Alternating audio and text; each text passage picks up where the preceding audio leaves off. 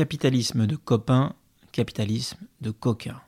Pendant trop longtemps, les conseils d'administration à la française ont renvoyé une image ressemblant parfois à cette caricature. À l'ère des participations croisées et d'un État actionnaire omniprésent, rares en tout cas étaient les entreprises tricolores irréprochables en termes de gouvernance. Un petit club de, de, grands patrons et de hauts fonctionnaires issus le plus souvent des mêmes grands corps se retrouvaient le soir dans les dîners en ville et le matin dans les salles de conseil. Et pour vivre tranquille, de nombreux dirigeants ne résistaient pas à la tentation de sélectionner soigneusement leurs administrateurs afin de transformer leur conseil en une simple chambre d'enregistrement.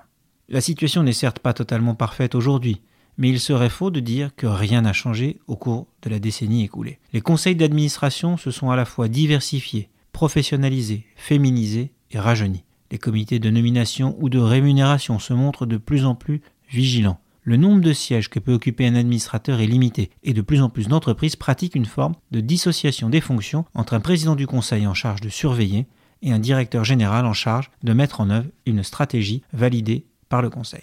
Devenus plus vigilants et plus indépendants, les conseils sont également plus actifs et les patrons sont désormais nettement plus placés sous surveillance. La conséquence est que leur position est souvent plus fragile. Qu'ils ne soient pas reconduits à l'issue d'un mandat ou débarqués en cours de route n'est bien sûr pas la règle, mais cela n'est plus totalement exceptionnel pour autant. À l'heure où le conseil d'Engie a décidé de ne pas renouveler le mandat d'Isabelle Cocher, on peut aussi rappeler que par le passé, pas si éloigné, ses homologues à la tête de Renault, Sanofi, Carrefour, Accor ou Nexens ont connu des sorts similaires.